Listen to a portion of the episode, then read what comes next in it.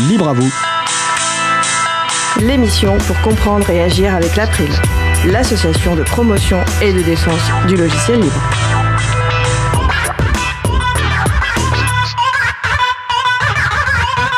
Bonjour à toutes et tous dans Libre à vous, c'est le moment que vous avez choisi pour vous offrir 1h30 d'informations et d'échanges sur les libertés informatiques et également de la musique libre.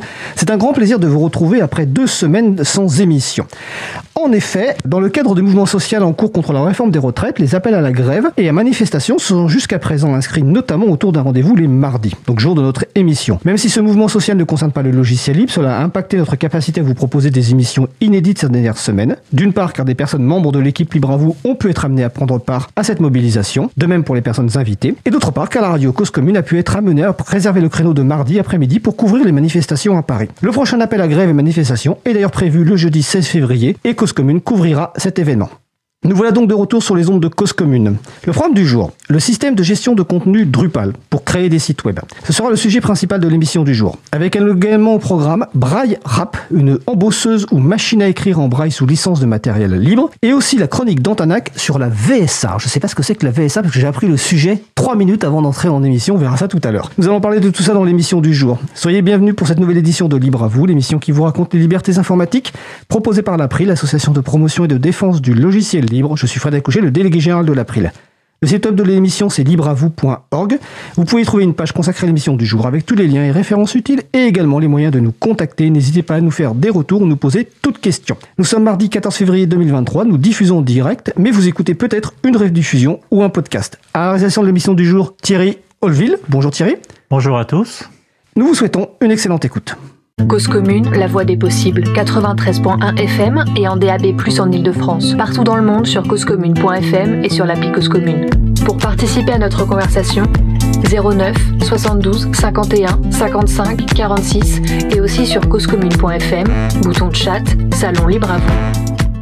Que libérer d'autre que du logiciel La chronique d'Antanac. Isabelle Carrère et d'autres personnes actives de l'association Antanac se proposent de partager des situations très concrètes et ou des pensées mises en acte et en pratique, pratique au sein du collectif. Le reconditionnement, la baisse des déchets, l'entraide sur les logiciels libres, l'appropriation du numérique par tous et toutes. Le sujet de la chronique du jour, la VSA, Bonjour Isabelle. bonjour Fred, bonjour à tous, bonjour à toutes. Oui, en effet, aujourd'hui, euh, je voulais relayer la campagne de mobilisation qui a été lancée hier, donc le 13 février, par la quadrature du net. Souvent, je parle d'eux, et c'est vrai qu'à Antanac, on est très friand, on suit beaucoup les, actions, les, analyses qu'ils mettent euh, en exergue. Et là, il s'agit de la loi JO, Jeux Olympiques 2024, et notamment son article 7, dans, lesquels, les, dans lequel les auteurs de ce projet valident et valorisent l'utilisation de la VSA. VSA, vidéo surveillance algorithmique. Euh, d'autres disent aussi vidéosurveillance augmentée, comme on parle de réalité augmentée, comme ce serait voilà plus fort que ce que tous les humains et les humaines sont capables de faire. Bref, la VSA, la vidéosurveillance algorithmique n'est pas un simple logiciel. Elle analyse en fait des milliers d'heures de vidéos prises par des drones ou des caméras dans les rues pour catégoriser les comportements suivant ce que les autorités auront qualifié de suspect ou de anormal pour l'appliquer en temps réel après sur les caméras de surveillance. La phase de création de l'algorithme a consisté à apprendre à ce logiciel à reconnaître les situations. Le logiciel a été nourri, doté d'un volume immense de données, de vidéos, d'images, etc. Et ensuite, le constructeur, sur demande de la police, associe une règle, situation normale, situation anormale, et ça crée un gigantesque système de ciblage, d'anomalies, afin d'automatiser le travail de la police. Et en fait, pourquoi cette mobilisation? Parce qu'il s'agit vraiment d'un réel changement d'échelle, de dimension de la surveillance et de l'industrialisation du travail d'image pour démultiplier les notifications, interpellations, etc., guidées par cette intelligence artificielle. Alors, la VSA ou la reconnaissance faciale repose sur les mêmes algorithmes. Euh, parce qu'on sait qu'à la mairie de Paris, par exemple, pour les JO, ils ont dit oui, oui, oui, on veut bien, on est d'accord pour la VSA, pas pour la reconnaissance faciale. Mais en fait, c'est la même euh, source de données, c'est la même chose. Ce sont les mêmes algorithmes d'analyse d'images et de surveillance biométrique. La seule différence, c'est que la première, elle isole et reconnaît des corps, des masses, des mouvements, des objets, là où la seconde, elle, elle détecte un visage. Ce sont généralement les mêmes entreprises qui développent les deux technologies. Par exemple, la start-up française Two One est d'abord lancée sur la détection d'émotions, a voulu la tester dans les tramways niçois avant d'expérimenter la reconnaissance faciale ailleurs et notamment pour les supporters de football à Metz, on s'en souvient. Finalement, l'entreprise se concentre maintenant sur la VSA et elle veut évidemment vendre tout ça à plusieurs communes de France. Bref, c'est une technologie, une technique biométrique intrinsèquement dangereuse et euh, ce qu'on se dit, c'est que l'accepter, c'est ouvrir la voie à des pires outils de surveillance. Alors, le texte comporte 11 articles, le texte de loi JO24, qui ont été considérés par le Conseil d'État comme, je cite, susceptibles de s'appliquer à d'autres situations que les Jeux, et ce de façon pérenne. Ça veut dire que personne n'est dupe sur le fait que, soi-disant, ça serait simplement parce que les, Jeux Olympiques, c'est vrai, ça va faire venir beaucoup de monde, ça va être dangereux, donc il faut faire attention. Euh, et en fait, non, tout le monde sait très bien que non. Le CNB, le Conseil national des barreaux, a également, bien entendu, fait connaître son opposition à tout ça. Mais pour ça, pour autant, l'article 7, tranquillement, dénoncé donc euh, là hier par euh, la quadrature du net et par d'autres personnes d'ailleurs avant eux, mais en tout cas eux ils concentrent ça pour une mobilisation. Ce texte a déjà été voté par le Sénat. Il va arriver à l'Assemblée nationale dans quelques semaines, courant mars, et euh, vraisemblablement on ne sera pas trop pour le combattre et faire rejeter l'article. Alors je cite là le, texte de la, de la quadrature du net, voulu de longue date par le gouvernement et fortement poussé par la police et le marché grandissant de la sécurité privée. Ce texte vise à donner une base légale à une technologie déjà présente dans les villes de France. Il ne s'agit pas d'une simple évolution technique, mais vraiment un véritable changement de paradigme. À travers des algorithmes couplés aux caméras de surveillance, ces logiciels détectent, analysent, classent nos corps, nos comportements dans l'espace public. Le projet derrière, traquer des comportements soi-disant suspects, éradiquer dans la rue des actions anodines mais perçues par l'État comme nuisibles ou anormales. Ces outils de surveillance sont intrinsèquement dangereux et ne peuvent être contenus par aucun garde-fou, qu'il soit légal ou technique. Les accepter, c'est faire sauter les derniers remparts que nous préserve pardon, qui nous préserve d'une société de surveillance totale. Donc, vous pourrez retrouver tous ces éléments-là dans la page de campagne de la Quadrature du Net sur leur site, laquadrature.net.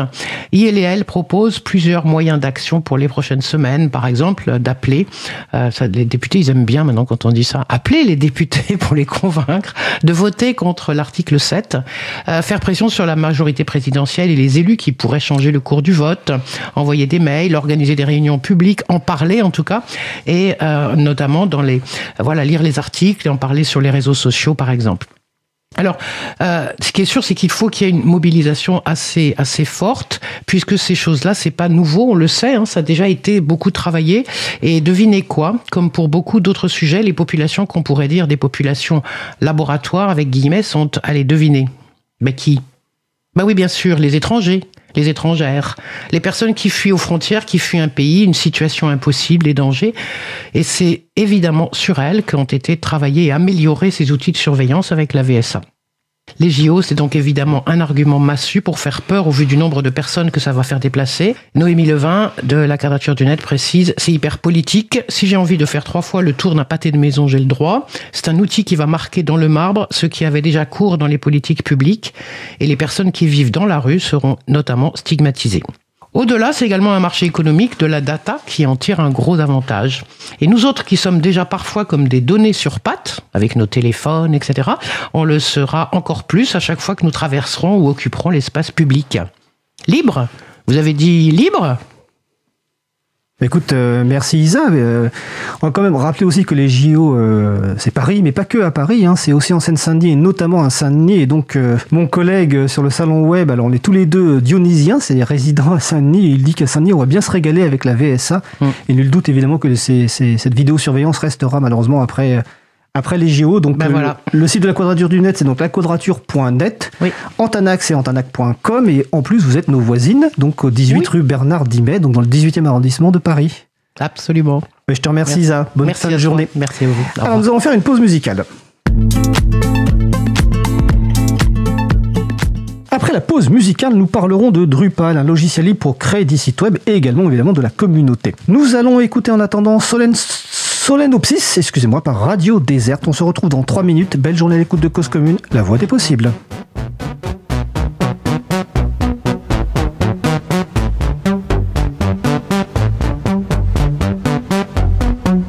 Cause Commune 93.1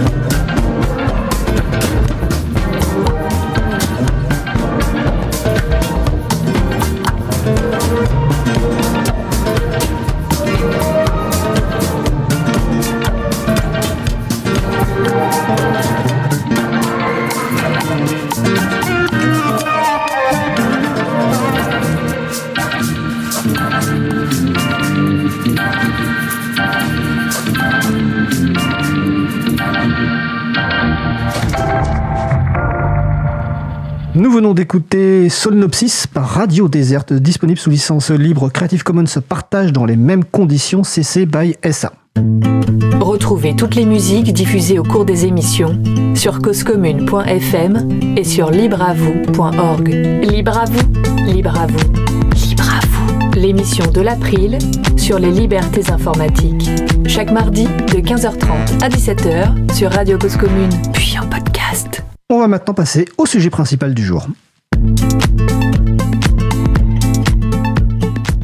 Nous allons donc poursuivre par notre sujet principal qui va porter donc sur Drupal, un système de gestion de contenu, bon, un logiciel pour créer des, des, sites web et on va parler pas que de la technique évidemment, on va parler de, du projet également. Donc nos invités du jour, Marine Gandhi, présidente de l'association Drupal France et Francophonie. Bonjour Marine. Bonjour. Et Célou Dialou, secrétaire de l'association Drupal France et Francophonie. Bonjour Célou. Bonjour.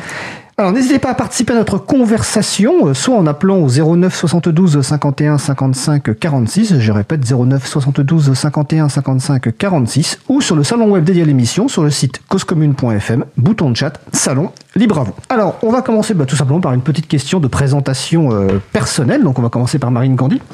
Oui, bonjour. Euh, bah, donc, comme tu l'as dit, je suis la présidente actuelle de l'association francophone Drupal. Euh, dans la vie, j'ai été dev euh, sur le langage PHP pour les personnes à qui ça parle. Et maintenant, euh, je suis DevRel, donc je fais plus des relations avec la communauté des devs dans une entreprise qui s'appelle Plateforme SH, qui est née de Drupal d'ailleurs. Donc j'ai continué à garder Drupal dans mon parcours professionnel. Et sinon, je suis passionnée par plein d'autres choses, dont les chats, Batman et le logiciel libre. Bon, bah très bien, ça, c'est un bon combo, ça. c'est Lou. Alors, moi, je, je suis Célou Diallo, donc je suis développeur euh, Drupal et je suis secrétaire de l'association Drupal France et Francophonie. Et je suis euh, très passionné par euh, les logiciels libres depuis un moment dont je suis contributeur OpenStreetMap, la cartographie collaborative mondiale. Et j'ai longtemps aussi euh, travaillé à Montpellier avec des associations de libre comme Montpellier Libre. Et actuellement, je travaille comme développeur Drupal dans une ESN, une entreprise de services numériques. Et je suis en mission, voilà, euh, chez la Banque de France. Bah, très bien. Donc, on, en reparlera tout à l'heure quand on parlera effectivement est-ce qu'on peut travailler euh, professionnellement avec du Drupal et quel type de structures organisationnelles peuvent utiliser du Drupal à la Banque de France. C'est très intéressant. On salue concernant Montpellier nos amis donc de, Montpellier Libre et notamment euh, Pascal Arnoux qui organise beaucoup de choses sur euh, Montpellier. Alors on va commencer par une question déjà un peu sur l'histoire de Drupal, mais déjà avant de venir sur l'histoire de Drupal, comment vous définissez Drupal en une phrase ou deux? La question piège. Marine. Alors, euh, Drupal, c'est un logiciel de gestion de contenu, comme euh, tu l'as dit. Donc, euh, en anglais, c'est Content Management System. Donc, vous verrez souvent l'acronyme CMS. donc, ça vous parle pas forcément, mais en gros, ce que ça veut dire, c'est qu'on peut créer un site et gérer des contenus sans savoir coder. Après, on a une interface avec un éditeur de, texte, un peu comme des documents et on peut publier facilement des articles et, et des pages. Euh, je pense que pour les personnes qui ne connaissent pas Drupal, vous connaissez peut-être WordPress, qui est le plus gros CMS euh, open source euh, basé sur le langage PHP aussi qui existe actuellement. Euh, donc ça, c'est voilà, c'est le même type de système. Et je pense que c'est déjà pas mal pour une première oui, approche. C'est tout à fait pour, pour, une première approche. Alors Drupal, donc, ça permet de créer notamment des systèmes. Et c'est né quand Comment? Est-ce que c'était c'est une, une, initiative individuelle, une association? Est-ce qu'il y avait un besoin? En termes de date, ça n'est quand euh, Drupal? C'est loup. Oui, alors Drupal euh, est né depuis, à la base, c'est depuis 2000 en fait. Le créateur de Drupal, c'est Driss, Driss Butaret. Il a créé Drupal quand il était étudiant à l'université. Donc, euh, ils avaient eu besoin de d'avoir une connexion, une connexion internet à l'université, et ils ont réussi à faire un pont avec une connexion sans fil. Et le besoin s'est fait sentir de de communiquer entre, de créer un forum de discussion. Donc, Drupal est né à partir de la création de ce forum de discussion, et après, maintenant, vers les 2001, il a mis à disposition de la communauté le code source de ce de ce de, de, ce site de, de ce forum de discussion qui est devenu plus tard euh, Drupal. D'accord, donc si je comprends bien, en fait, euh, initialement, c'était pas un site pour créer, enfin, c'était pas un logiciel pour créer des sites web généralistes, c'était plutôt un site pour gérer un forum de discussion et c'était pas sous licence libre dès le départ. C'est venu après, donc 2001, donc 2000 la création du, de Drupal. Oui, c'était à l'université, à la fac, c'était entre les étudiants. En fait, donc c'est un projet étudiant qui était dans le cadre de leur, de leur étude ou est-ce que c'est un projet étudiant qui faisait parce qu'ils avaient envie de le faire? C'était plutôt pour échanger à la, à la fac, pour échanger, pour, pour, pour échanger sur leurs notes, pour, voilà, c'était juste un forum de discussion entre, entre, entre les étudiants. Et plus tard, euh, qui, est, qui est devenu, vous savez, les gros projets souvent commencent très petits et c'est comme ça que Drupal euh, est devenu en fait euh, un, un, logiciel libre.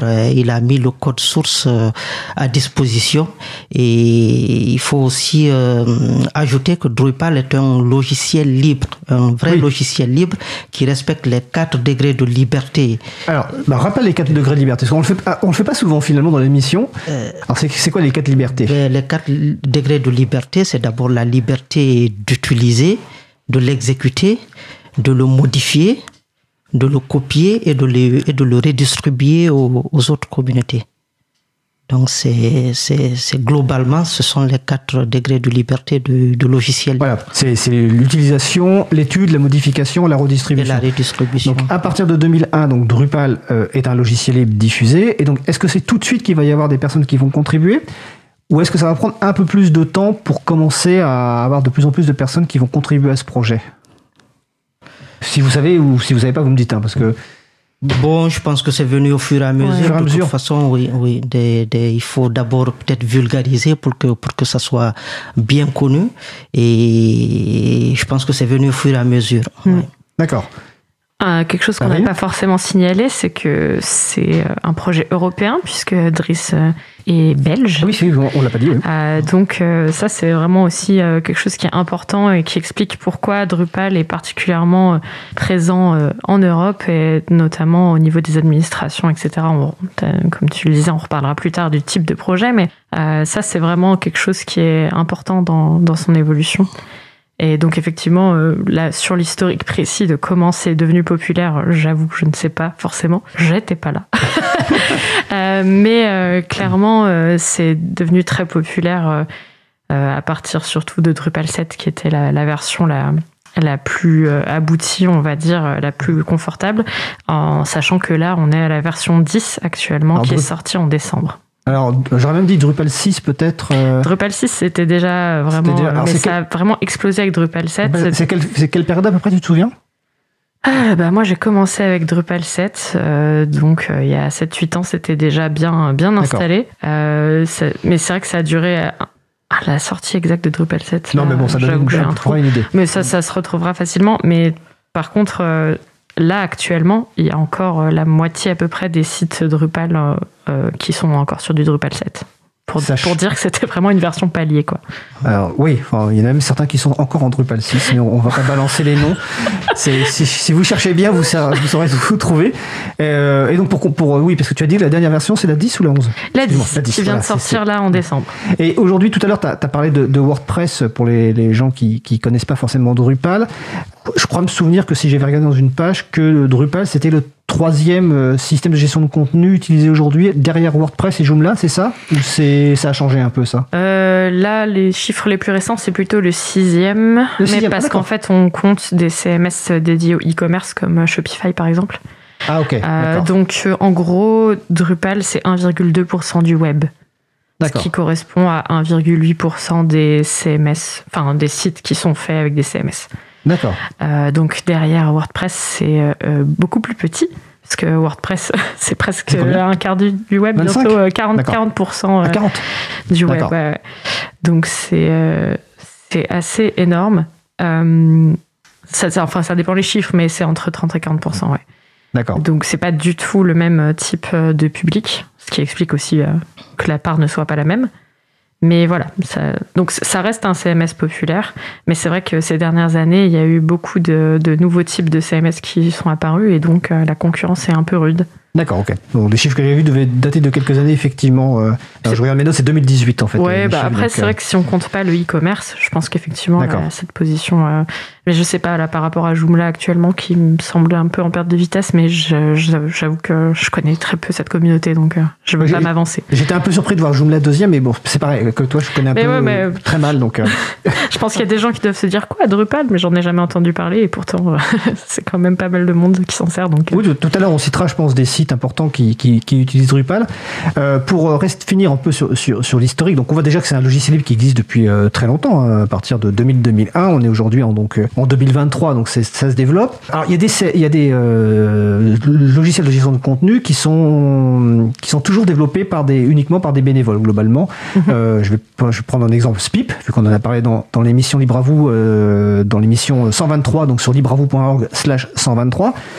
Euh, par contre, côté, euh, côté Drupal, on y reviendra un peu plus en détail tout à l'heure, mais sur l'histoire, le fondateur, lui, a ensuite créé une société, c'est ça, pour euh, continuer, enfin, pour participer au développement, pour faire du service oui, bien sûr, oui. Euh, Acquia, en fait, c'est la société qui porte un peu Drupal, euh, surtout côté business, mais il faut quand même souligner l'importance de la communauté Drupal pour vraiment participer à développer le logiciel euh, beaucoup plus. Mais je pense que c'est, il faut ces deux entités complètement différentes. Acquia, elle est là, elle propose ses services, elle fait son business, euh, voilà, à côté, mais la communauté, elle est, elle est là, elle est présente et elle fait, elle fait, elle fait beaucoup plus dans, dans, dans, dans Drupal. D'accord, donc il y a les deux, en fait, il y a une entreprise qui participe au développement et il y a une communauté très forte qui contribue euh, soit au développement direct de Drupal, soit des notions de modules dont on expliquera peut-être tout à l'heure. Voilà, alors en fait, il y a même euh, carrément une entité euh, qui est la Drupal Association, donc qui est une association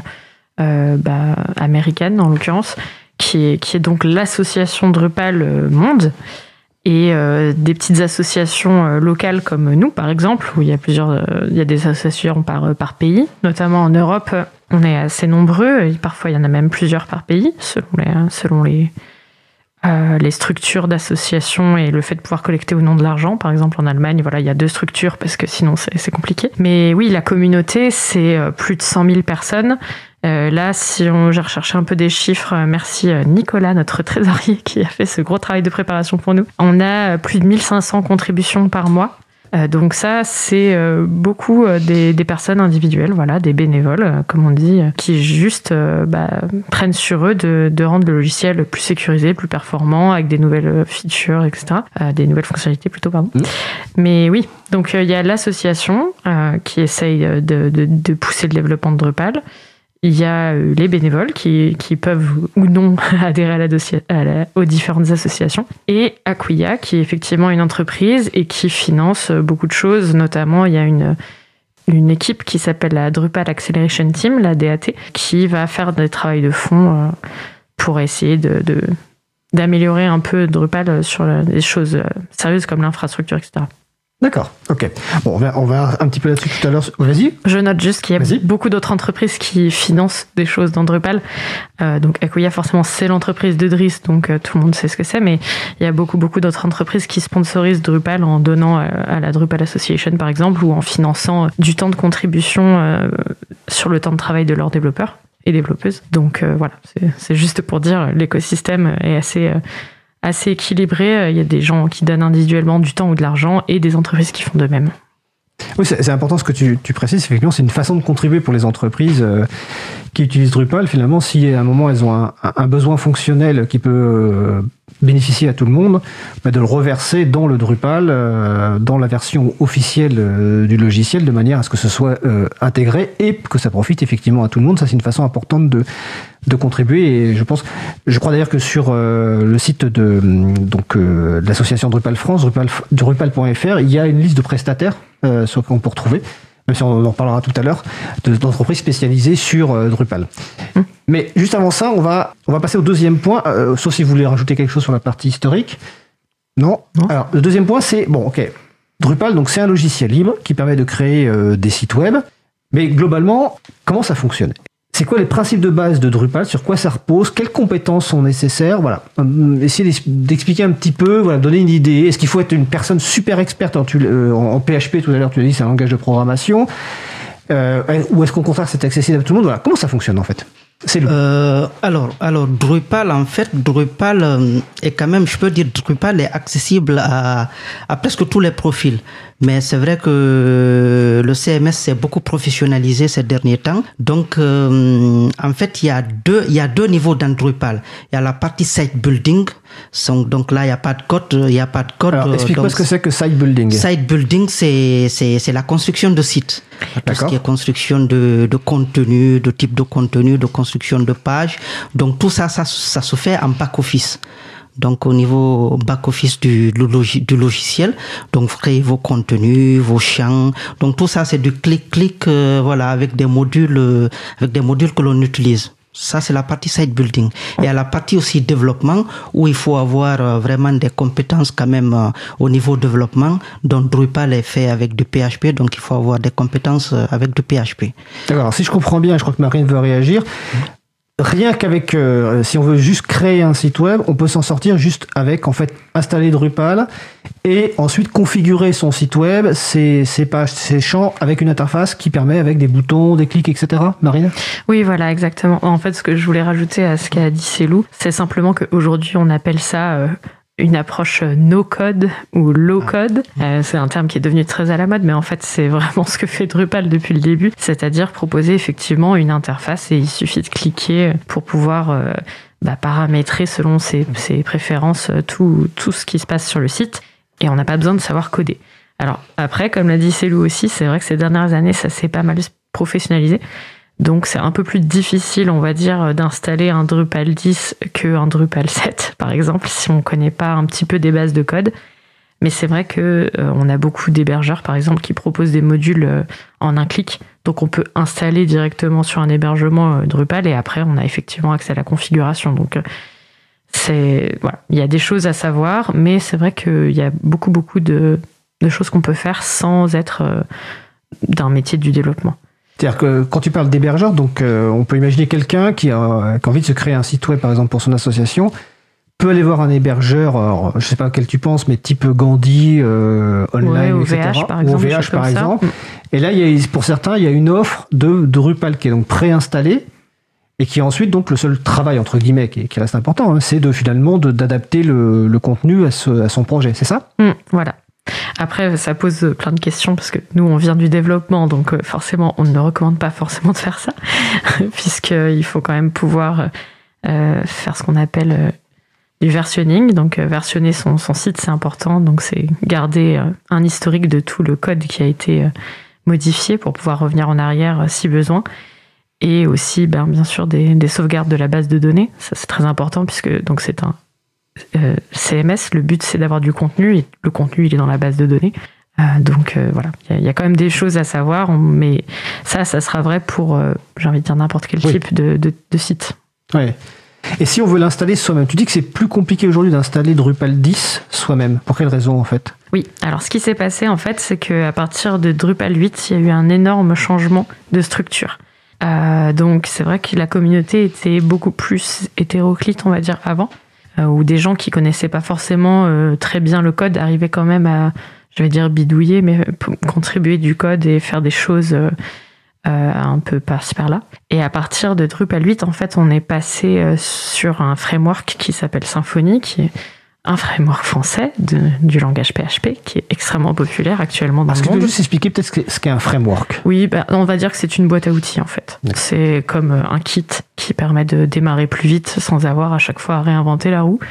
Donc là, on a, on a déjà des roues et on les assemble un peu comme on veut et on peut s'appuyer sur cette structure pour, euh, pour construire son site. Et en fait, c'est exactement ce qu'a fait Drupal. Ils se sont euh, appuyés sur des éléments de Symfony, donc des composants pour euh, reconstruire certaines, certaines parties du, logiciel.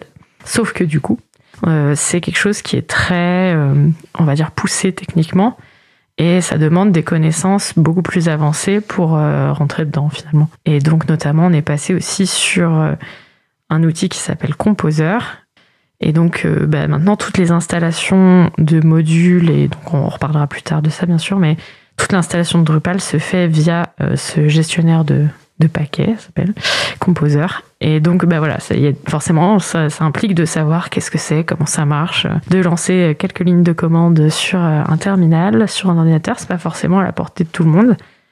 Euh, mais voilà, la communauté travaille à rendre à nouveau simple l'installation de Drupal. J'imagine qu'on pourra préciser plus tard tous ces détails. Mmh. C'est où tu voulais réagir?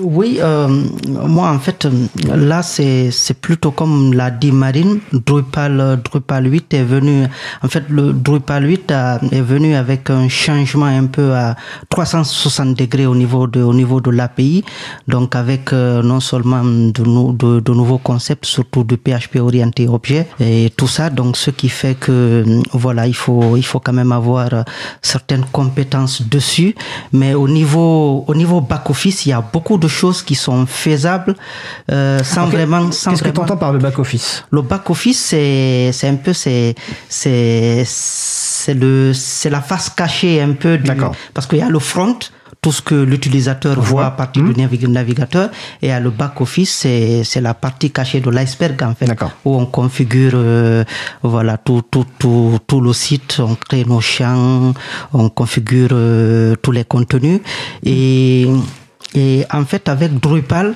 on peut tout faire avec Drupal. On peut faire beaucoup de choses avec Drupal, rien qu'avec du site building, mais pour, mais pour personnaliser certaines choses, il faut là vraiment, il faut vraiment là des modules custom, il faut, il faut vraiment faire des développements personnalisés en fait. Alors, justement, c'est une bonne. Euh, Bon point que tu abordes parce que dans, Drupal, euh, alors nous on connaît un peu Drupal euh, à l'appris parce que notre site est actuellement sur Drupal. et effectivement, il y a, pour que les gens comprennent bien, effectivement, il y a, la, base du logiciel et à côté il y a plein de modules qui existent, qui sont soit développés euh, par la communauté, soit qui sont rajoutés. Et c'est vrai que c'est une des forces et sans doute peut-être une des faiblesses de Drupal peut-être, ou d'autres outils qui ont le même système, c'est cette pléthore de modules qui pose des fois la question de savoir comment on choisit le module qui va nous permettre d'avoir telle fonctionnalité et que va devenir ce module en cas de mise à jour bah, de version de Drupal. C'est, hmm. moi, dans l'historique que j'en ai de Drupal, c'était vraiment euh, l'un des points qui nous, euh, nous paraissait vraiment compliqué à suivre. Le choix du module, est-ce que le module va pouvoir évoluer en fonction des versions de Drupal? Est-ce que c'est toujours le cas? Euh, Est-ce qu'il y a toujours cette difficulté-là? Oui, effectivement, en fait, comme, comme tu l'as dit, Drupal, il y a le cœur de Drupal, le, Drupal Core, donc euh, il, y a, il, y a, les modules du cœur et il y a les modules contribués qui sont développés par la communauté. Et il y a aussi les modules custom que tu peux faire euh, quand tu as un besoin spécifique. Donc au niveau des modules contribués, c'est vrai qu'il y a beaucoup de modules. En fait, euh, en fonction du besoin, pour un module contribué d'abord, il faut d'abord euh, voir l'utilisation du module, les statistiques d'utilisation. Donc tout est tout est tout est dans, dans, dans la documentation dans Drupal.org. Mm. Donc il faut d'abord voir si le module est beaucoup utilisé par la communauté. Il faut voir si le module est, est, est en fait au niveau sécurité en fait si le module est, pris en charge au niveau sécurité et aussi euh, voir euh, au niveau au niveau au niveau en fait issu il y a beaucoup de paramètres en fait qu'il faut prendre en compte euh, avant de choisir un module un module un module contribué parce que ça ne sert à rien de développer de développer un truc à côté alors qu'il y a un module contribué qui, qui le fait ça sert à rien de réinventer la roue en fait mm-hmm. donc le, les modules contribués quand même euh, contribue vraiment à, mm, voilà, aux besoins des, des, des, constructeurs de, de, sites, de sites sous Drupal. Et dernièrement, il y a, mm, ils ont en fait, la communauté, les, euh, la Drupal, euh, l'équipe Drupal en fait a commencé un peu à sortir certains modules du, du, cœur, en fait, euh, voilà, pour un peu alléger alléger un peu le noyau Drupal euh, pour ne pas avoir plein de modules dedans et intégrer d'autres modules qui étaient qui sont quand même très importants comme Views qui a été intégré dans le cœur depuis Drupal, Drupal 8. Le module Views, c'est ça? Views, ouais, Ah, Views, vues. c'est Donc les vues. ouais, vues, voilà, c'est. C'est c'est un module Ah. essentiel dans voilà indispensable. Alors explique-le parce que je, je pourrais l'expliquer, mais j'ai peur de me tromper. Euh, En fait, Views, c'est c'est un module, c'est un module, euh, c'est un module, c'est comme Vue. Ça, c'est c'est ce module-là qui permet en fait de, de construire euh, les pages, de, de, de, de placer les contenus en fonction, euh, voilà, en fonction du, du, du besoin. Par exemple, vous pouvez placer euh, vos, vos, tes contenus en fonction, par exemple, si vous voulez, par exemple, dans un blog, vous voulez, par exemple, euh, afficher les cinq dernières actualités ou, je sais pas moi, ou, ou afficher Alors, des, des contenus, par exemple, euh, sous, en fait, sous, sous forme de teaser ou, ou de, ou de flux ou des, des, des, vues de mode, quoi, en fait. Ouais, c'est c'est une façon d'afficher en fait du contenu Du contenu. par rapport à un certain nombre de critères. Par rapport- Alors, les personnes qui nous écoutent, si elles veulent avoir une idée, on va, on va envoyer sur un site Drupal. Vous allez sur april.org, hein, c'est le site de l'association, et vous allez voir derniers communiqués, dernières actualités. Et ben c'est construit à partir de, de views, donc C'est Views, C'est exactement Views, ça. Views qui permet de faire permet ça, ça. et il peut encore faire beaucoup plus que ça. D'accord. Beaucoup plus. On, on- on peut euh, résumer en disant que c'est un constructeur de pages. Voilà, c'est un- constructeur de Ça- page ça- très très puissant. Voilà, parce que ça permet de mettre beaucoup de filtres et de, de personnaliser vraiment l'affichage, euh, de récupérer euh, beaucoup de choses. Mais donc voilà, ça, c'est- ça fait partie effectivement des fonctionnalités qui étaient avant donc dans les modules contribués et qui est entré maintenant dans le cœur de Drupal. Donc quand on, a, on dit Alors, on installe ça, ça, ça, Drupal, alors, ça on change, installe justement, le ça- cœur. Voilà. Donc quand on a, ce que ça change, donc euh, ça ce qui fait que quand on installe Drupal, on a ce module view, vue, enfin views Mhm. par défaut. Et est-ce que ça change le fait qu'aussi il va être maintenu par défaut par Voilà. rapport aux versions qui vont venir de Drupal Exactement. C'est vrai qu'on n'a pas le même engagement euh, sur les mises à jour quand euh, c'est des fonctionnalités qui sont dans le cœur, puisque là, du coup, c'est vraiment euh, l'équipe Drupal, euh, ce qu'on appelle les, les release managers ou les, les- donc toutes les personnes qui, qui gèrent vraiment euh, le cœur de Drupal, un- ainsi que les personnes qui sont payées à plein temps hein, pour faire ça, qui du coup ont un, un engagement de, de, de maintien là-dessus, contrairement à des modules contribués qui du coup, euh, bah, c'est des personnes bénévoles qui les ont créés, qui les mettent à disposition et qui les maintiennent. Et donc voilà, ça, ça dépend après de la disponibilité des personnes individuelles. D'accord. Donc ça fait une différence, effectivement. Ok. Tu as employé le mot euh, puissant, je crois. Après la pause musicale, on parlera justement peut-être de la, la puissance de Drupal versus la complexité peut-être de Drupal. Euh, savoir à qui il s'adresse en fait, à la fois aussi en termes de, de public, euh, les choses. Mais on va d'abord faire une pause musicale. Donc euh, oui, je sais, j'ai pas prévu la régie, mais la régie est prête. Euh, En plus, ils sont deux aujourd'hui. Il y en a un qui est assis, qui fait ouh, puis l'autre qui est debout, et voilà. Qui est... Donc nous allons écouter en plus, euh, nous allons écouter quoi? Ah ouais, Nous allons écouter Vax in the Morning par Martin Smith. Alors, Excusez-moi pour les prononciations. On se retrouve dans environ 3 minutes 20. Belle journée à l'écoute de Cause Commune, la voix des possibles. Cause commune 93.1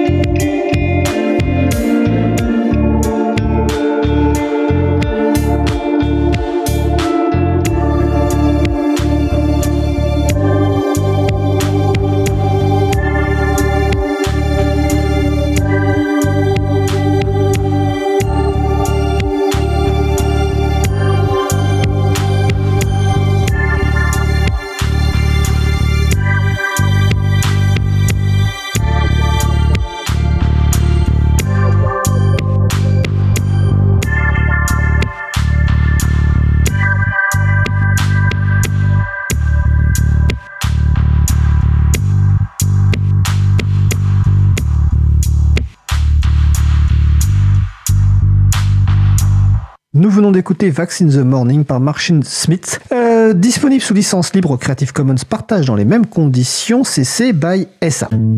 Retrouvez toutes les musiques diffusées au cours des émissions sur causecommune.fm et sur libreavoue.org. Libre à vous, libre à vous, libre à vous. L'émission de l'April sur les libertés informatiques. Chaque mardi de 15h30 à 17h sur Radio Cause Commune, puis en podcast. Donc nous allons poursuivre notre discussion donc, qui porte sur le système de gestion de contenu Drupal qui permet donc de créer des sites web avec Marine Gandhi et Selou Diallo. Euh, donc on va poursuivre un petit peu sur le sujet que, sur lequel on était juste avant, euh, notamment, alors je disais juste avant la pause musicale que Marine tu avais envoyé, employé le terme euh, puissant et ça me faisait penser aussi à complexité euh, parce que Drupal permet, je crois que c'est Selou l'a dit tout à l'heure, de faire à peu près tout ce qu'on veut. Mais quand on peut faire tout ce qu'on veut, des fois on peut faire, ça peut être très compliqué à mettre en œuvre. Alors, à quel type de projet s'adresse Drupal À quel type de structure euh, finalement ce site web peut, enfin ce système, ce logiciel de création de site web peut euh, peut convenir? Ah, ah. Alors, euh, la typologie de projets et de clients qu'on peut avoir avec Drupal est assez variée. En France, on a beaucoup de sites du gouvernement, des institutions françaises qui utilisent Drupal. Que je peux dire en un mot, c'est que Drupal, c'est bien pour des gros projets. Si on a besoin d'avoir la main sur des détails de gestion fine, c'est très bien. Alors, d'aucuns diront usine à gaz. Donc, c'est vrai que c'est un, reproche qui est souvent fait à Drupal, c'est d'avoir trop d'options. Donc, effectivement, c'est peut-être moins indiqué pour un tout petit projet. Si on n'a pas besoin de, de fonctionnalités avancées, c'est peut-être pas très intéressant de passer par Drupal. Mais en réalité, euh, c'est un outil qui est très adapté aussi bien pour euh, des blogs. Par exemple, mon blog est sur du Drupal, hein, tout bêtement. je reste sur ce que je connais. Aussi bien que pour voilà, des sites d'institutions, des grandes écoles, des universités, beaucoup. Euh, c'est vrai que, par exemple, en Australie, ils ont même leur propre distribution Drupal pour euh, les sites du gouvernement qui s'appelle GovCMS. Et puis après, euh, bah, beaucoup de sites de grands comptes aussi. Euh, donc voilà, euh, des, des grandes entreprises euh, du CAC 40, il y en a beaucoup, beaucoup qui sont sur du Drupal. Euh, genre, je vais peut-être pas citer 12 noms, mais par exemple, je sais que Nestlé a énormément de sites, des choses comme ça. Et aussi, beaucoup de sites associatifs. Donc il y a De beaucoup, petites beaucoup- associations ou de grosses associations bah, D'un peu tout, en fait. Mais effectivement, il y a un aspect dont on n'a pas forcément parlé, mais Drupal, c'est très bien pour faire des usines à sites. Ce qu'on appelle une usine à sites. C'est en gros de pouvoir gérer sur une même base de code euh, bah, une multiplicité de mini-sites. Et donc, je pense par exemple à un exemple, euh, c'est la banque alimentaire. Banque alimentaire qui a du coup, par exemple, un site euh, institutionnel et puis après, ils ont un site par ville, enfin par région. Et donc, bah, ça, ça, marche très bien pour du Drupal en l'occurrence. Donc, voilà, des grosses associations comme ça. Je pense aussi à la SNSM, les sauveteurs en mer. Voilà. Euh, et donc, euh, après, on a aussi euh, des marques de luxe, des, sites éditoriaux, des magazines. Enfin, c'est assez varié en fait. D'accord. Alors, quelles compétences il faut Parce que bon, est-ce qu'il faut une équipe technique quand même assez forte? Et pour les, alors déjà première question, est-ce qu'il faut une, équipe technique assez forte pour Moi, c'est le sentiment que j'ai, franchement, c'est on, c'est que comme tu disais, tu disais Marie tout à l'heure, c'est une usine à gaz, c'est-à-dire qu'on peut faire plein de trucs. Par rapport à d'autres outils dont la prise en main est beaucoup plus rapide, il faut quand même investir. Donc, il faut soit avoir des équipes qui ont qui ont du temps, soit qui ont des compétences, euh, ou ou est-ce que finalement c'est une mauvaise image que j'ai de Drupal? C'est d'où Hum, bien sûr, il faut, il faut, je te donne bien raison, il faut, il faut quand même une équipe, une équipe technique, euh, une très bonne équipe technique pour, euh, pour le Drupal, surtout pour des gros sites.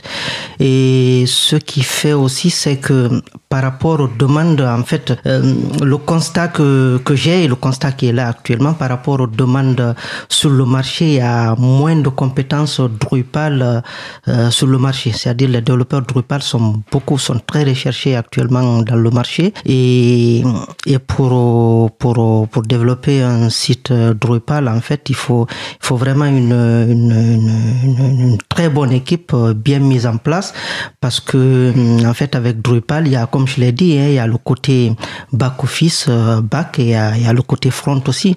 Donc, il faut, il faut avoir, euh, voilà, il faut avoir euh, une très bonne équipe euh, sur, sur ces, sur ces différentes. Euh, Ça veut dire donc que pour, que pour des personnes qui cherchent aujourd'hui du travail dans le libre et qui aiment faire du web, se spécialiser un peu sur Drupal, ça va permettre de trouver du travail finalement. Ah oui, S'il manque des profils. c'est très recherché, c'est très recherché. Sur Drupal, c'est c'est beaucoup recherché. Moi, je sur LinkedIn, euh, je sais pas, dans la semaine, je reçois je reçois plus de voilà plus de 20 20 messages Mhm. pour me proposer des missions. Alors, LinkedIn, c'est le site de, euh, enfin, réseau social euh, autour de l'emploi. Autour de euh, l'emploi, oui, oui. Ah oui, donc tu reçois, alors que tu es en poste, comme tu l'as dit, tu reçois quand même une vingtaine de demandes Ah oui, oui, entrantes oui, oui, chaque tout euh, fait. semaine. Tout à fait. Bien que je suis en poste, euh, je reçois, je reçois tout le temps et voilà, je peux pas répondre euh, à tout. Alors, euh, juste- alors justement, j'ai- ah bah, sur ça, j'ai vas-y. Marine. Excuse-moi, j'en profite pour faire un petit euh, clin d'œil à toutes les personnes qui travaillent dans l'éducation supérieure. Euh, si vous voulez proposer des cours de Drupal, euh, bah, c'est le bon moment et vous garantissez effectivement à vos étudiants des débouchés intéressantes euh, parce que euh, effectivement le, le marché est, est très très demandeur de développement euh, Drupal spécialisé.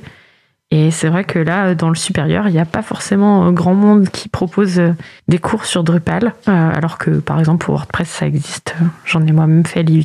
D'accord. Donc euh, n'hésitez pas à nous contacter à l'association pour mettre en place un programme. Euh, On serait très très preneur de ce genre de choses. Alors, vous allez sur drupal.fr pour proposer ça. Euh, alors, dernière compétence sur les, dernière question plutôt sur les, sur les compétences. Si effectivement un, un- un- manque de développeurs et de développeuses professionnels euh, au- pour Drupal, j'imagine que du temps bénévole sur des associations qui n'ont pas de service informatique ou qui n'ont pas de bénévoles informaticiens ou informaticiennes et qui vont faire appel à des bénévoles, ça va être très compliqué parce que finalement vous êtes déjà surchargé par vos activités professionnelles. Donc j'imagine bien qu'avoir des, des personnes bénévoles qui vont aider à mettre en place un site Drupal, ça va être très compliqué.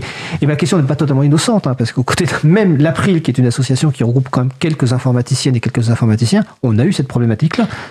Est-ce que, euh, il y a quelques années, hein, mais est-ce que ça existe toujours cette problématique de se dire tiens, moi je suis une association, il me faut, enfin je fonctionne que en bénévole, je vais arriver quand même à trouver des bénévoles qui vont nous aider sur du Drupal? Oui. Alors j'ai- deux choses que j'ai envie de répondre à ça. Euh, la première, c'est que effectivement, euh, la communauté Drupal est très consciente du fait qu'il y a une grosse courbe d'apprentissage. Enfin, vraiment, le euh, rentrer dans Drupal, c'est moins facile que euh, sur d'autres CMS. Euh, ça, ça fait des années qu'on en parle euh, dans la communauté. Tous les ans, il y a une grosse conférence qui s'appelle la DrupalCon, qui a lieu euh, une en- aux États-Unis et une en Europe. Et euh, à cette occasion, Driss, le fondateur, donc fait toujours un petit état euh, de Drupal. Et je crois que c'était déjà il y a 4 ans qu'il faisait ce, ce graphe euh, pour montrer effectivement que ils avaient fait un sondage sur la satisfaction des développeurs et développeuses à travailler avec différents CMS et on voyait que pour un niveau débutant, euh, la satisfaction était pas terrible sur Drupal, mais que dès que les gens commençaient à maîtriser un petit peu, euh, c'était, ça devenait et de loin leur préféré. Euh, et donc, nous, notre travail depuis quelques années dans la communauté, c'est d'essayer d'aplanir cette courbe au début pour qu'elle soit bah, plus accueillante, en fait, euh, pour les, les personnes qui découvrent. Donc ça, c'est un sujet qui est identifié dans la communauté, mais ça prend du temps, Mm. parce que bah, voilà, les ressources sont pas forcément toujours disponibles, surtout quand il s'agit de, euh, de design euh, et de choses comme euh, voilà le- l'expérience utilisateur. Ça, c'est des compétences qui sont un peu rares dans le, dans le monde de l'open source. C'est toujours un peu le parent pauvre. Euh, mais voilà, il y a des choses qui sont mises en place, on pourra peut-être détailler plus tard. La deuxième chose, c'est que euh, effectivement, il y avait euh, une association qui s'appelait WebAsso, si je me trompe pas, qui, Oui, qui était spécialisée là-dedans, qui a fermé il y a quelques temps. Donc, on connaît bien euh, Alexane qui était euh, présidente parce qu'elle a été au bureau de l'association Drupal France. D'accord. Donc, euh, je la salue. Et c'est vrai que ça, il y avait eu des compétences Drupal, des gens de l'association qui, qui avaient mis du temps à disposition pour aider d'autres associations avec leur site, effectivement. Euh, surtout que c'était bien l'époque euh, où justement on voulait migrer de Drupal 7 vers les dernières versions. Et c'est pas des choses qui sont faciles à faire, euh, surtout entre ces deux versions-là. Et c'est vrai que c'est sûrement plus dur de trouver des bénévoles Drupal que, par exemple, du WordPress, parce que juste la taille de la communauté n'est pas comparable. En revanche, c'est vrai qu'on a beaucoup de gens qui sont très passionnés par l'open source et par les valeurs qui sous-tendent ça. Donc, on voit régulièrement. donc, nous, on a un, un outil, un chat, un.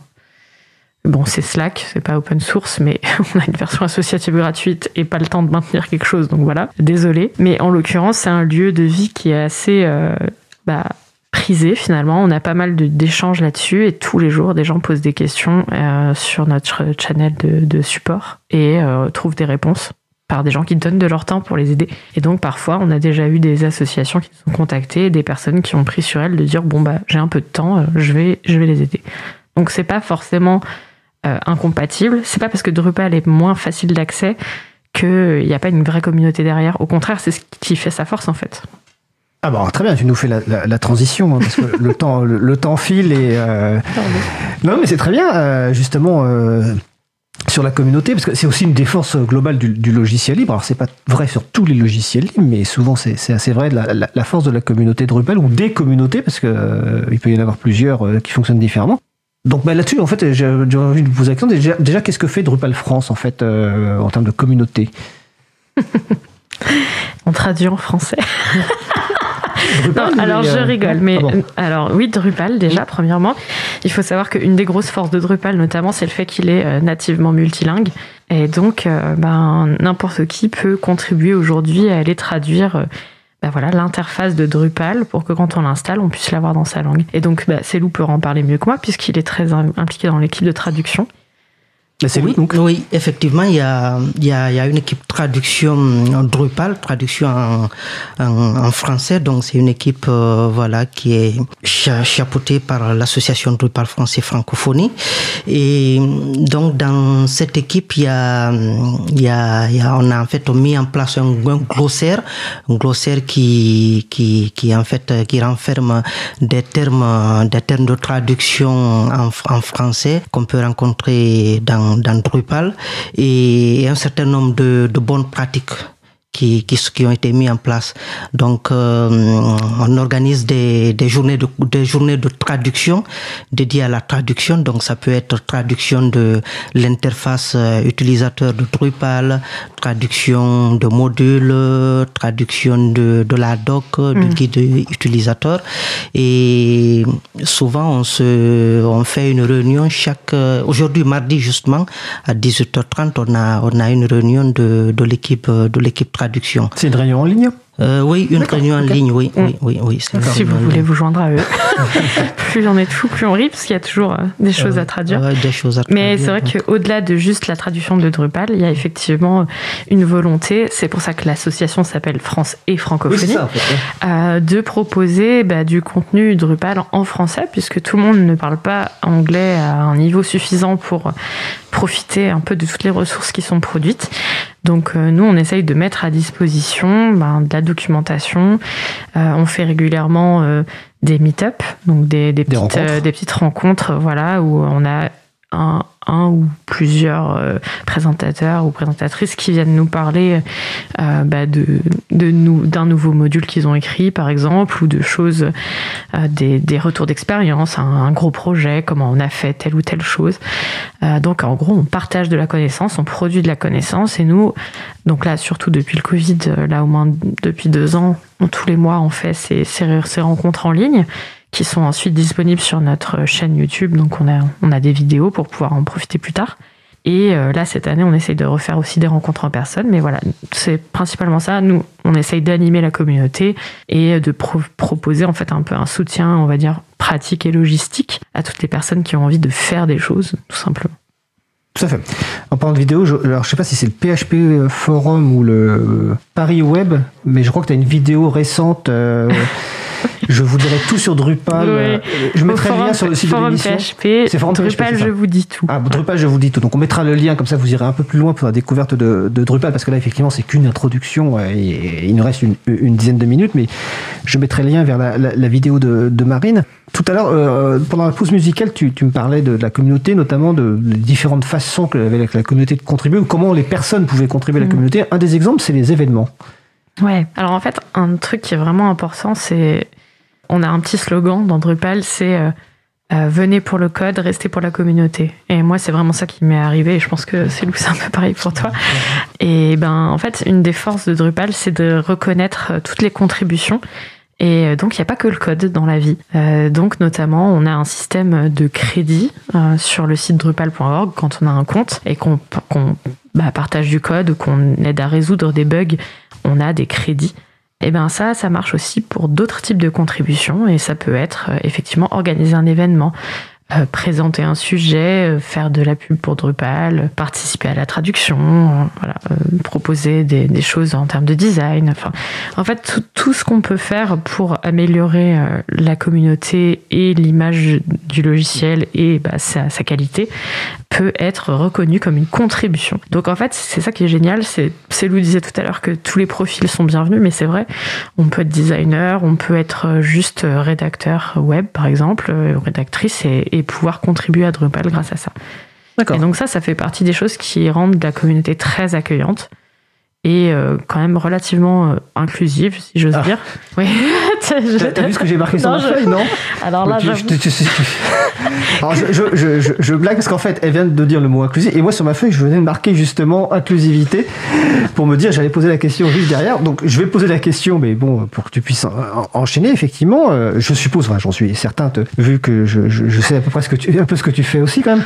C'est, ben, ou plutôt, plutôt, quelles sont les actions de, que mène la communauté Drupal justement pour l'inclusivité ah, euh, ben déjà il y a un groupe euh, de diversité et inclusion donc euh, qui a son propre logo. Il y a beaucoup de choses sur les femmes dans la tech et tout ça. Donc c'est vrai qu'il y a des actions là-dessus. je sais qu'il y a aussi des, des groupes sur, par exemple, mais c'est plus côté américain. mais je pense que n'importe qui peut rejoindre, mais c'est plutôt l'idée côté américain sur, euh, par exemple, euh, les personnes noires euh, dans la communauté Drupal, etc., avec leurs propres hmm. contraintes, etc. Et, et donc, bah, ça permet de se regrouper entre personnes qui ont un peu la même expérience dans l'industrie que la tech, qui est quand même très normée sur un même type de profil. Et c'est vrai qu'on voit beaucoup dans Drupal des personnes qu'on ne voit pas forcément ailleurs dans la tech. Euh, qui sont issus de, de parcours peut-être de reconversion aussi, parce que la communauté étant très accueillante, bah, c'est un peu plus facile de se sentir à sa place quand on n'a pas le profil type. Euh, voilà. Donc euh, l'aspect communautaire, c'est vraiment quelque chose qui est essentiel. Il n'y aurait pas de Drupal sans la communauté. Et du coup, bah voilà, euh, homme, femme, trans, euh, peu importe sa couleur de peau, son orientation, etc. On est bienvenu. Alors bien sûr, comme dans toutes les communautés, ça ne veut pas dire qu'il n'y a pas euh, des pommes pourries, comme on dit. Je peux pas garantir que ce sera parfait, ça n'existe pas. Mais c'est vrai que on trouve, on trouve sa place.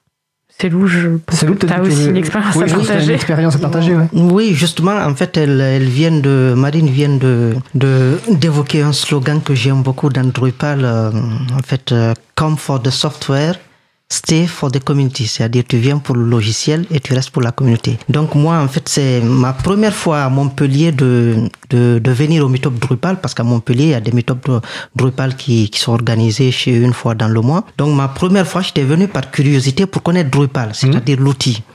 Donc je suis venu et il y avait un sujet qui n'était pas du tout orienté débutant. C'était un sujet vraiment hum, avancé sur Drupal.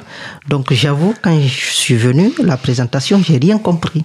C'est ma première fois de faire du Drupal, mais j'ai trouvé une communauté bienveillante, accueillante, ouverte. Donc ça, ça m'a encouragé de revenir la prochaine fois. Donc c'est comme ça que je me suis intégré dans la communauté et chaque mois je venais j'ai appris Drupal euh, au fur et à mesure et jusqu'à ce que moi-même j'ai proposé des présentations et, voilà c'est un partage de connaissances donc ce côté communauté de Drupal c'est quelque chose que voilà c'est quelque chose que qui est très important que j'ai beaucoup apprécié donc je suis resté à cause de la communauté et, voilà sinon je serais parti le premier jour euh, hmm. je suis venu tomber sur un sujet que je ne comprenais pas ce de hmm. Drupal donc euh, je pouvais partir mais je suis à cause des personnes des humains que j'ai trouvés là. Donc le côté humain est très important dans, dans Drupal, c'est pas que le logiciel. Tout à fait.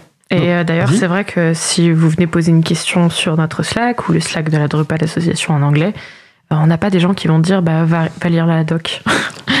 non, on va essayer de répondre et on, on sait à quel point c'est difficile justement de rentrer dans Drupal, donc on veut pas décourager les gens. Donc on est tous passés par là, on essaye de soutenir. Mais c'est vrai que parmi les actions concrètes aussi sur ces sujets-là, la Drupal Association donc organise tous les ans, je disais tout à l'heure, la DrupalCon, donc la grosse conférence Drupal, notamment aux États-Unis et, en Europe. Et euh, tous les ans, il y a des bourses pour euh, les personnes qui euh, justement sont pas dans les cases et ont pas forcément les ressources parce que ça reste des conférences assez chères, c'est une semaine, c'est le billet en moyenne dans les 700 euros, on va dire. Donc c'est c'est c'est prohibitif quoi. Si on n'a pas une entreprise qui peut nous envoyer, c'est c'est pas possible. Et donc euh, ils offrent des places tous les ans pour les personnes qui en ont besoin, qui pourront comme ça repartager à leur communauté locale ce qu'ils auront appris dans ces conférences-là. Et donc il y a cette volonté de nourrir un peu voilà tout le monde. Et c'est nous en plus c'est quelque chose qui nous touche particulièrement parce que comme on est axé sur la francophonie, Mhm. on veut essayer de proposer du contenu pas que aux Français de France en fait, mais à toutes les personnes qui parlent français, qui ont, qui ont besoin de ces contenus en français. Et donc c'est vrai que des fois dans nos meet-up euh, en ligne, on a eu des personnes du Canada, euh, de certains pays d'Afrique euh, divers et variés, et puis euh, même nos voisins suisses et belges qui ont leurs propres associations locales. Ça arrive régulièrement qu'on aille les uns chez les autres, euh, profiter un peu de ce, ce tissu euh, associatif et humain quoi. D'accord. La DrupalCon, elle a déjà lieu en France Ou elle Ah. aura lieu un jour en France? J'espérais que tu poses la question. Elle Alors, va lieu bientôt en France? Elle a eu lieu en 2009, la dernière 2009. fois en France, et la prochaine fois c'est cette année. C'est ça, à Bordeaux. Non, à, Non à Lille. À Lille. Ah, excuse-moi. Quelles, quelles sont les dates? Caramba. Euh, donc c'est du 17 au 20 octobre à Lille. Alors, bon, on en reparlera à ce moment-là. et euh, donc euh, j'ai dans ma valise la mascotte euh, C'est vrai? qui s'appelle Lille Rooster, qui est un, un coq de toute beauté, une grosse peluche assez massive. On vous fera des photos.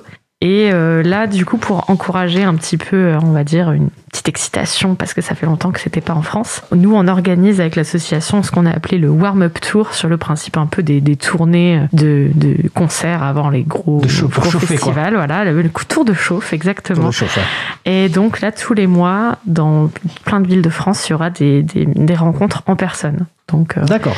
avec euh, différents partenaires qui hébergent des entreprises, donc qui hébergent le, euh, la, la présentation, retransmise sur notre site, enfin sur notre chaîne YouTube en direct pour les personnes qui sont loin. Et puis voilà, c'est traditionnel, il y a toujours un petit snack, un petit truc à boire pour pouvoir après profiter de, de se retrouver.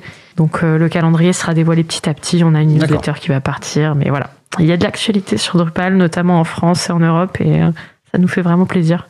Ah bah, en tout cas, si les, si les gens qui nous écoutent doivent retenir une chose, c'est que la communauté Drupal est accueillante et que d'où cou- d'où cou- que, enfin, quel que soit votre, votre passé, entre guillemets, ou qui vous êtes, vous serez bien accueillis effectivement euh, dans Drupal. Alors, il nous reste très peu de temps. Ben, euh, il nous reste même peut-être le temps de la dernière question, ou en tout cas de rajouter, si vous, si vous aviez encore un mot à ajouter, n'hésitez pas. hein. Mais la question un petit peu habituelle de, de, de fin d'émission, donc euh, pour conclure, quels sont les éléments clés que vous souhaiteriez que, le, que les gens retiennent? Donc en deux minutes, chacune et chacun. On va commencer par Célou. Célou Diallo.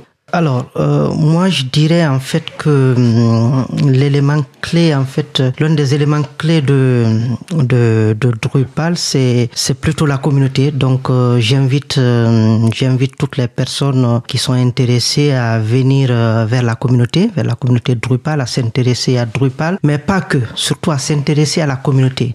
Parce qu'il y en a qui travaillent professionnellement, qui travaillent dans des entreprises, euh, ils sont développeurs Drupal, mais ils s'intègrent pas, ils viennent pas vers la communauté, ils savent même pas l'existence de la communauté. Donc c'est de venir vers la communauté, ça permet un peu de changer voilà l'environnement entreprise et on y apprend beaucoup. Moi j'ai beaucoup appris. Aussi euh, je tiens aussi à, à ajouter qu'il y a il y a des meet-up en présentiel sur Paris du, de Drupal. Donc, euh, en fait, on alterne un peu. Donc, un mois, on, il y a un mois, on organise des drinks in Drupal. Donc, Des on se- Des drink, drink in Drupal. On a traduit ça Drupal. par Drupapéro. Drupapéro, d'accord. voilà, non, j'étais voilà. pas tout à fait sûr. Donc Drupapéro. Donc on se rencontre dans un bar, euh, voilà, on boit ensemble et puis on parle de Drupal, des actualités. Et puis après, le mois prochain, on, on organise euh, un meet-up. Donc ça, c'est des meet-up en présentiel au-delà de ce qu'on organise à ouais. distance. euh, À distance, voilà. Donc euh, j'appelle les gens à venir. La communauté est très cool, très accueillante euh, et ils se sentiront très bien. Bah super. Marine Gandhi. Oui, alors bon, Célou a déjà bien parlé de la communauté, donc je vais axer un petit peu euh, mon, mon point sur euh, la partie professionnelle, euh, c'est vrai que pendant longtemps, Drupal a eu cette image un peu ringarde, euh, je pense, auprès des développeurs et développeuses. c'est vrai que c'est construit sur une technologie PHP qui, enfin, un langage qui est très très âgé, très mature, mais du coup qui entre un peu dans ce que beaucoup de, de techniciens pensent être de la boring tech, donc c'est ennuyeux. Il n'y a, a, pas trop de voilà, c'est pas le nouveau truc à la mode, mais ça marche bien. Et euh, ça a fait ses preuves. Et donc, en fait, Drupal, c'est vrai que c'est là depuis longtemps, donc on le regarde plus. C'est un peu un meuble, on le regarde plus trop. Et euh, ça, c'est une grosse erreur. Euh, je pense que quand on travaille dans le développement, il faut faire sa veille technologique proprement. Et donc, bah oui, il y a plein de choses qui se modernisent dans Drupal, que ce soit au niveau technique ou au niveau juste structurel. Et donc, bah vraiment qu'on soit voilà dans la partie un peu clique dans le back-office ou euh, dans la partie vraiment développement custom, on peut s'amuser. Donc euh, en fait, euh, si vous aimez les challenges et, vous, et faire des choses avancées techniquement, vous pouvez le faire sur Drupal en fait. Il faut juste trouver la bonne taille de projet. Et des projets très pointus en Drupal, il y en a énormément. Dans l'industrie automobile, voilà, dans la banque, avec des challenges vraiment spécifiques à ces, à ces domaines de métier. Donc voilà, ça, ça peut être un outil qui peut convenir même pour les devs qui aiment bien faire des choses pointues. D'accord. Alors je signale à Jojo, je, ne sais pas du tout qui c'est, peut-être que c'est quelqu'un que vous connaissez qui est arrivé sur le salon web et qui dit que j'arrive à la fin, que le podcast sera bien sûr euh, disponible d'ici euh, quelques jours, euh, sans doute plutôt lundi, je dirais. Je crois que la personne qui va traiter le podcast va le faire ce week-end. Donc en tout cas, donc en tout cas, vous écoutez. Hein, J'ai l'impression que 2023, ça va être l'année Drupal mm. et qu'en ce 14 février, c'est un peu une déclaration d'amour à Drupal et à, et à sa communauté. Et d'ailleurs, j'en profite juste pour finir pour signaler Marie-Odile, donc Marie-Odile qui est Morandi, qui transcrit beaucoup de, vidéos et d'audio pour le site libralire.org, euh, dit deux personnes très sympas et qui encouragent à se rapprocher de leur communauté. Effectivement, je, partage cet avis et je, je crois qu'effectivement la force de la communauté, vous l'avez effectivement bien, vous en avez bien parlé au-delà effectivement des capacités du logiciel qui a de faire encore triper et amuser des, des devs euh, aujourd'hui en, en, 2023, malgré le fait que ce soit en PHP, entre guillemets, malgré. Voilà, c'est. en tout cas, bah, écoutez, je vous remercie. Donc, euh, nos invités du jour, c'était Marine Gandhi, présidente de l'association Drupal France et Francophonie, et Célou Diallo, qui est secrétaire de l'association. En tout cas, je vous remercie d'être venu et surtout d'être venu sur place, en tout cas. Et je vous souhaite une belle fin de journée. Merci pour l'invitation. Merci. Nous allons faire une pause musicale. Alors après la pause musicale, nous entendrons la chronique de Jean-Christophe Becquet qui nous parlera, qui nous parlera excusez-moi, de Braille RAP, une embosseuse ou machine à écrire en braille sous licence de matériel libre. En attendant, et comme c'est d'actualité, nous allons écouter Grève Angélique par Captain. On se retrouve dans 4 minutes. Belle journée à l'écoute de Cause Commune, la voix des possibles. Cause Commune 93.1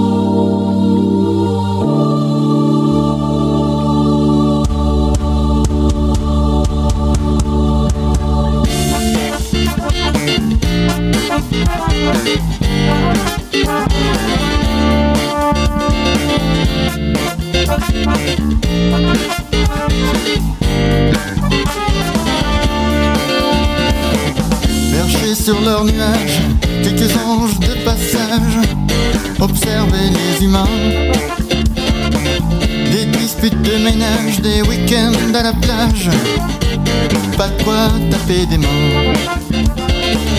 Puis sur la rue, ils virent un attroupement, un cortège bruyant encadré par des agents. Une foule en délire qui marchait sans faiblir, les anges réfléchir. Nous aussi on a un patron qui nous fait bosser comme des cons pour une bouchée de pain. Même Sylvain coule à flot, on n'a ni arche ni radeau, on n'ira pas très loin.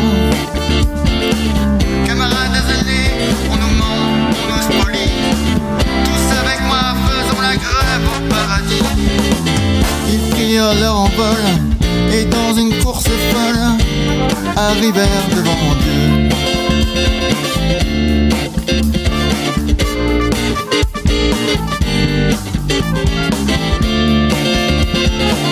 On se laisse marcher sur les ailes, on en a marre de faire du zèle pour un salaire de démon.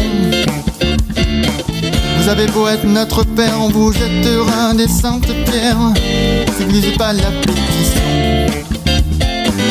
On défilera dans le couloir de la mort. Sans état d'âme, on laissera tous les esprits dormir dehors. Le Seigneur étonné arrêta de jardiner et prit sa plus belle voix.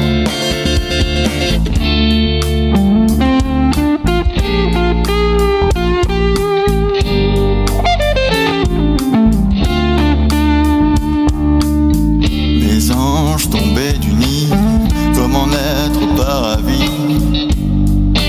d'exercer au paradis. Inutile de me faire une scène, j'ai bien compris le problème, mais je suis seul maître ici. Mon jugement final est déjà prononcé, et j'ai une armée d'anges gardiens de la paix. Alors votre recueil de prières dans son sanctuaire et vous hors de ma vie. Les anges se mirent à genoux, crièrent, syndicats, priez pour nous, jusqu'à perte de voix. D'un geste désinvolte, Dieu les remit à l'apôtre, sobrement les congédia. Le vent de révolte devint une prise de déception. Les anges rebelles acceptèrent leur situation. Leur morale au plus bas, leur auréole sous le bras. Les anges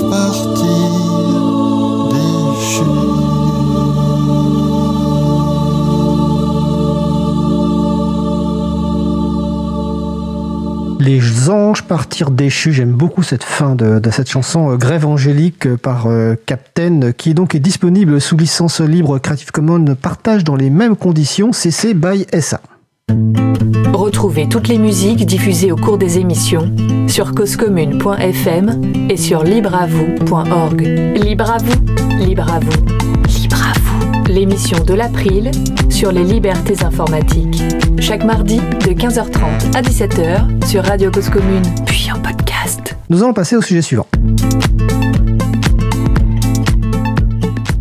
Texte, images, vidéos ou bases de données sélectionnées pour son intérêt artistique, pédagogique, insolite, utile, Jean-Christophe Bacon nous présente une ressource sous une licence libre. Les autrices et auteurs de ces pépites ont choisi de mettre en avant l'accent sur les libertés accordées à leur public, parfois avec la complicité du chroniqueur. C'est la chronique Pépite libre de Jean-Christophe Becquet, vice-président de l'April. Jean-Christophe, tu es avec nous au téléphone? Oui, bonjour à tous, bonjour à toutes. Euh, Le braille, du nom de son inventeur, est un système d'écriture présenté pour la première fois en 1829. Il permet aux personnes, aveugles ou malvoyantes, de lire à travers des points en relief perçus de manière tactile avec la pulpe des doigts. Chaque caractère est représenté sur une matrice de 6 points disposée en deux colonnes offrant 63 combinaisons. Embosseuse est le terme consacré pour désigner une machine à écrire en braille. Et braille rap est une embosseuse dont le procédé de fabrication est partagé sous licence libre. Ce partage s'appuie sur la licence CERN Open Hardware License version 1.2. Il s'agit d'une licence copyleft pour le matériel libre proposée par le Centre européen pour la recherche nucléaire de Genève. Vous pouvez ainsi utiliser BrailleRap librement, construire la vôtre et même la vendre. Les différentes étapes de la fabrication, impression 3D, découpe laser des planches, préparation mécanique et électronique, assemblage, sont documentées et les plans disponibles sur le site web braillerap.org. Le projet s'appuie également sur des logiciels comme NetBraille pour la transcription des textes en braille et Marlin Firmware pour la gestion de la carte contrôleur, tous deux sous licence libre GPL. Cela montre bien comment des ressources disponibles sous licence libre peuvent être adaptées et réutilisées pour créer de nouvelles inventions. BrailleRap ressemble à une imprimante classique, mais un toiteau remplace la buse d'encre. Le bruit de son fonctionnement rappelle nos anciennes imprimantes patricielles. La machine permet d'en bosser sur du papier 160 grammes, mais aussi sur divers supports comme une feuille de plastique ou d'aluminium. En plus des caractères, la braille wrap, c'est embosser des contours. On peut donc réaliser des dessins, mettre en relief des plans ou des cartes. Pourquoi en faire une interroge les auteurs? Je retrouve dans les réponses proposées l'esprit des quatre libertés du logiciel libre. Parce que vous en avez besoin, parce que quelqu'un en a besoin pour apprendre à assembler une machine numérique, pour expliquer comment en assembler une, pour l'améliorer et participer au projet. Le projet RIAP a vu le jour lors du Fabricarium, un événement organisé par My Human Kit en 2016. L'association My Human Kit a pour objectif de faciliter le quotidien des personnes en situation de handicap et leur redonner du pouvoir d'agir. Elle anime le Human Lab, un Fab Lab ou laboratoire de fabrication numérique dédié à la réalisation d'aides techniques pour la compensation du handicap. L'objectif est d'offrir un espace de recherche et de partage de solutions. Comme pour Open Insuline, auquel j'avais consacré ma chronique en octobre 2021. Un des objectifs de Braille est de rendre accessible au plus grand nombre un dispositif autrement très coûteux. Le prix d'une embosseuse Braille sur le marché démarre autour de 3 000 euros, alors que le coût de fabrication de la Braille est estimé à moins de 300 euros pour les fournitures, soit un facteur 10. Bien sûr, il faut avoir accès aux machines et disposer d'un minimum de connaissances. Mais l'existence de plans et de documentation sous licence libre peut réellement changer notre rapport à ces techniques. Bah écoute, euh, merci Jean-Christophe pour cette belle découverte, hein, comme toutes les pépites libres que tu nous partages. Donc on va rappeler le site web, donc c'est braillerap.org. Évidemment, on mettra là aussi les références sur libravou.org et je vous encourage euh, toutes et tous à écouter les diverses chroniques euh, pépites libres de Jean-Christophe, donc sur le site libravou.org. Et je vais peut-être rajouter juste un truc, euh, comme tu parles d'accessibilité, Marie me disait juste pendant la pause euh, musicale qu'on avait oublié de d'indiquer que en fait euh, Drupal dont on vient de parler dans le sujet principal était régulièrement audité pour des questions d'accessibilité, donc c'était vraiment très important. Donc voilà, je me permets de le préciser vu que tu parles d'accessibilité dans ta chronique, Jean-Christophe. Oui, tout à fait. ça reste un sujet sur lequel l'informatique en particulier et les technologies en général, euh, de toute façon, ont des, encore euh, de nombreux défis à relever, je pense. Tout à fait. Écoute, je te souhaite une belle fin de journée et puis on se retrouve le mois prochain pour ta prochaine chronique. Ça marche, belle fin d'émission, merci. Merci Jean-Christophe. Merci Jean-Christophe, au revoir. Nous approchons de la fin de l'émission, nous allons terminer par quelques annonces.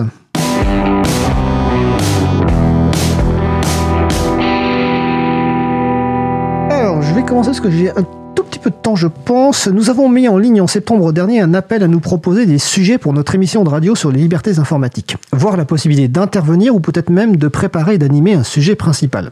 Donc vous qui nous écoutez, vous pouvez nous suggérer des sujets, voir vous proposez d'intervenir dans une émission sur un sujet que vous proposez, voire de préparer et d'animer un sujet principal. Alors bien sûr, le choix des finales des sujets des personnes intervenantes reste du ressort de l'équipe de l'émission, mais n'hésitez pas à vous proposer. Et notamment pour le dernier cas, donc préparer et animer un sujet principal qui demande euh, peut-être un peu plus de préparation que les deux autres euh, parties, eh bien la personne, vous aurez notre aide pour la préparation de ce sujet, pour la préparation de l'animation, et le jour J, évidemment, nous serons également présents en régie pour vous aider en cas de besoin, mais vous animerez l'émission. Et je précise d'ailleurs que la semaine prochaine, prochaine, donc le 21 février 2023. Euh, nous aurons le témoignage d'un assistant parlementaire promoteur du libre entre 2012 et 2017 et nous avons ce sujet nous a été proposé par la personne qui va en fait intervenir. Nous avons trouvé ce sujet particulièrement intéressant et en plus la personne est pertinente donc elle interviendra la semaine prochaine 21 février 2023. Alors dans les annonces, euh, il y a la semaine du partage de connaissances en informatique qui est organisée à Beauvais du lundi 13 février au vendredi 17 euh, février, donc c'est cette semaine en fait